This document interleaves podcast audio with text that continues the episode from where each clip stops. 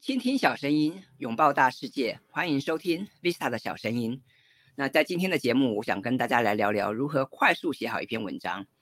那么，为什么我今天要聊这个题目呢？那是因为有听众朋友写信给我，啊，提到说之前我在节目里面曾经提到，我可以在半小时之内就把一篇部落格文章写好啊。那么他感到很好奇，问我说有什么方法哈，可以提高自己的写作的效率啊，或者是这个写作的速度啊？那么我想这也是我过往在这几年我在很多地方教文案课啊、写作课，很多学员都会问我的问题，因为大家都都知道写作很重要，但是好像大家在写作的时候都花了很多的时间。我也曾经在很多的企业公部门或者大学院校任教的时候，我会问大家说：，哎，大家平常写作都会花多少时间？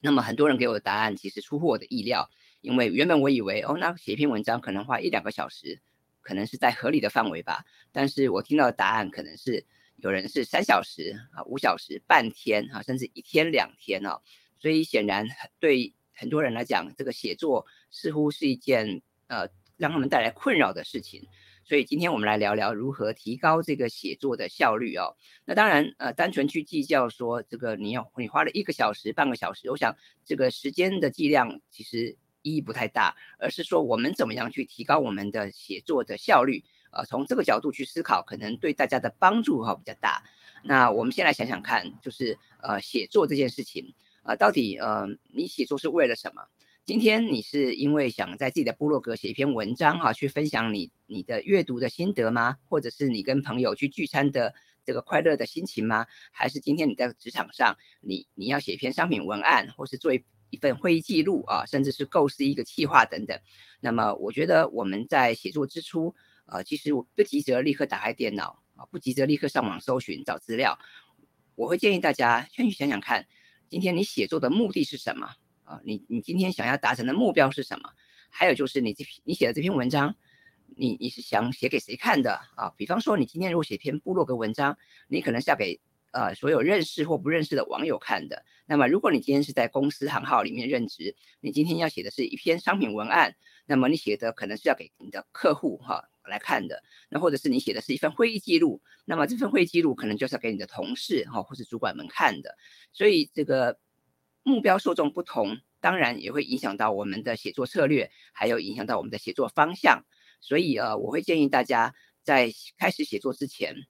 你要先弄清楚你的写作目的，还有就是呃你的文章的这个目标受众是哪些人。那么我们搞清楚了自己的目的跟这个呃。目标受众的轮廓之后，呃，自然你在下笔的时候，你就有一个方向了，你就能够知道，呃，要怎么样去构思，怎么样去布局，怎么样去铺陈了。那另外，当然，呃，我也会建议大家，你可以善用一些好的写作工具来协助你。那么，不管是这个你平常喜欢用纸笔来写作，或者喜欢用数位的方式来写作，找到一个让你能够啊搭配、能够得心应手的工具，这当然很也很重要。那么，另外当然也可以去思考一下，你在写作的过程中，你可不可以去把你的写作的任务做一些拆解呢？啊，你可以把它拆解，比方想想看，你这篇文章你要谈哪几个重点啊？那么你你开头你要怎么样的切入，然后中间你要怎么样的铺陈？最后结尾你要怎么样的呃提供一个有力的结尾，甚至是还要带上这个行动呼吁的部分。所以呃，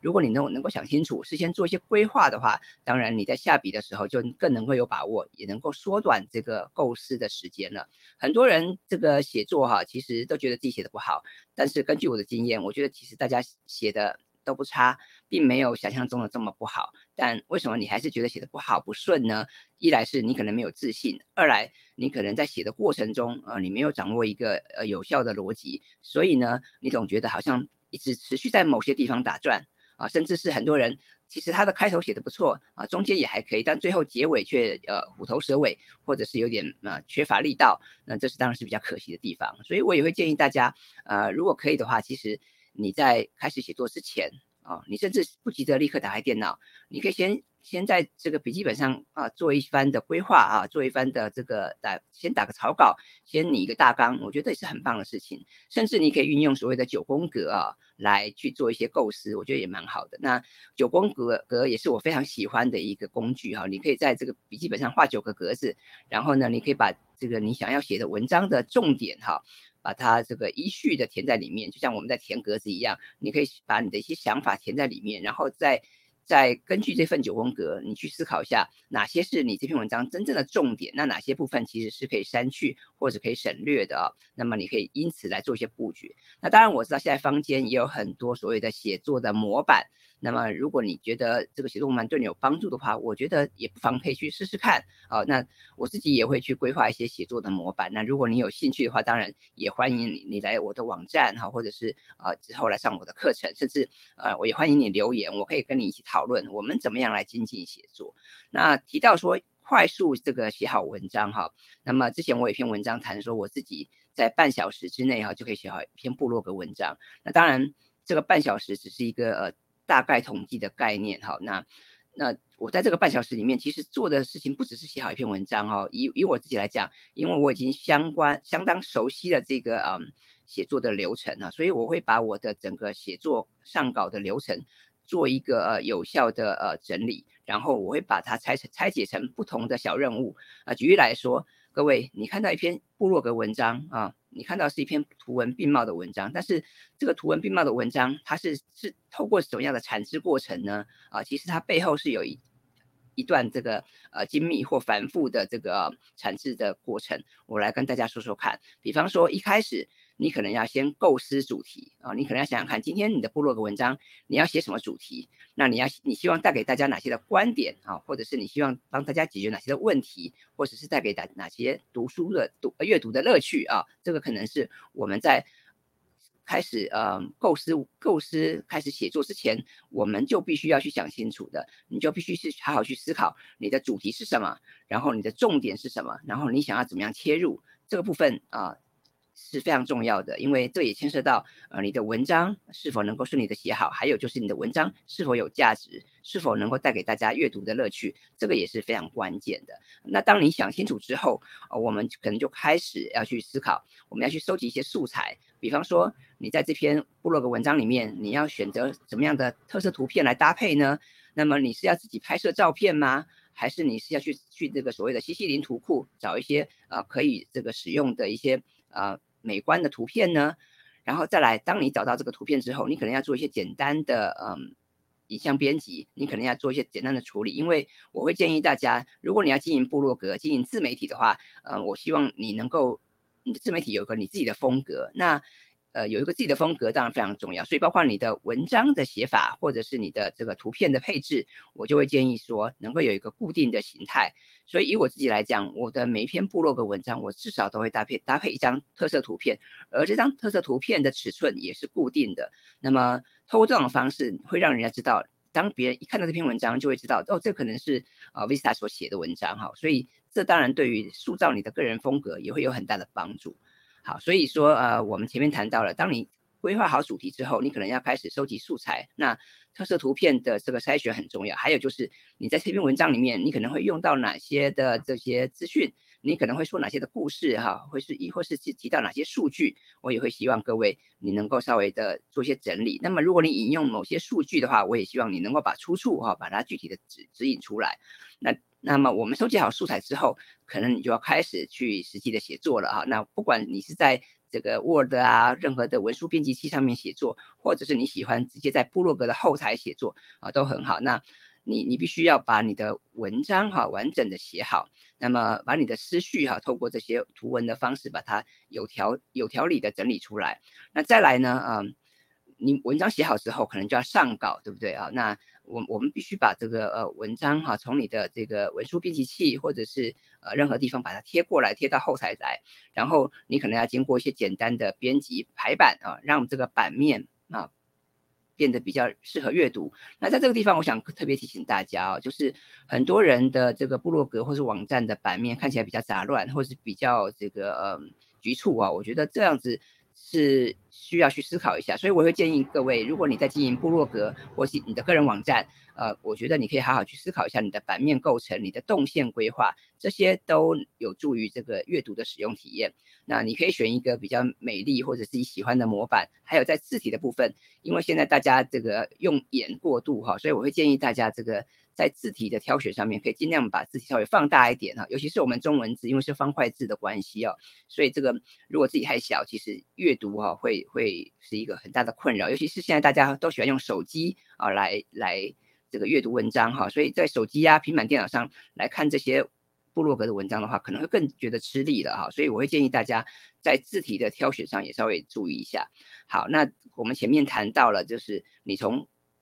勾勒规划主题开始，然后开始写文章，开始找素材，然后接下来上稿，对不对？好，那终于你把这篇文章啊上稿到部落格平台了，或是你自己的个人网站了。那么，在你按下这个发布键之前，你可能要先检查一下，比方说，呃，这篇文章里面有没有错错别字啊，或者是这个图片等等素材是否都准备好了，然后你是不是也把这篇文章的标签设定好了？分类勾选好了，然后甚至它的文章网址啊是否都设定好了呢？那你可能需要做一个简单的检查。那当你都检查无误之后，你再按下发布键啊。那当然我们知道这个你要经营自媒体，你要这个经营部落格啊，并不是把文章发出去哈就没事了，对不对啊？就大功告成了。那么我们可能还需要做一番宣传嘛。我那因为你希望让更多人看到你的文章，看到你精心制作的内容啊，所以嗯。你把这篇文章完成之后还不够，我们可能还需要啊，在我们平常所习惯出没的这些社群媒体或者是你的朋友圈啊里面去跟大家分享啊你最新发表的这篇文章啊。所以以我来讲，我的这个三十分钟啊的时间，除了写作之外，还包括上稿，包括收集素材，包括整理这些资讯，还有包括呃分享到社群媒体啊。所以各位你可以发现我。一整个写作的这个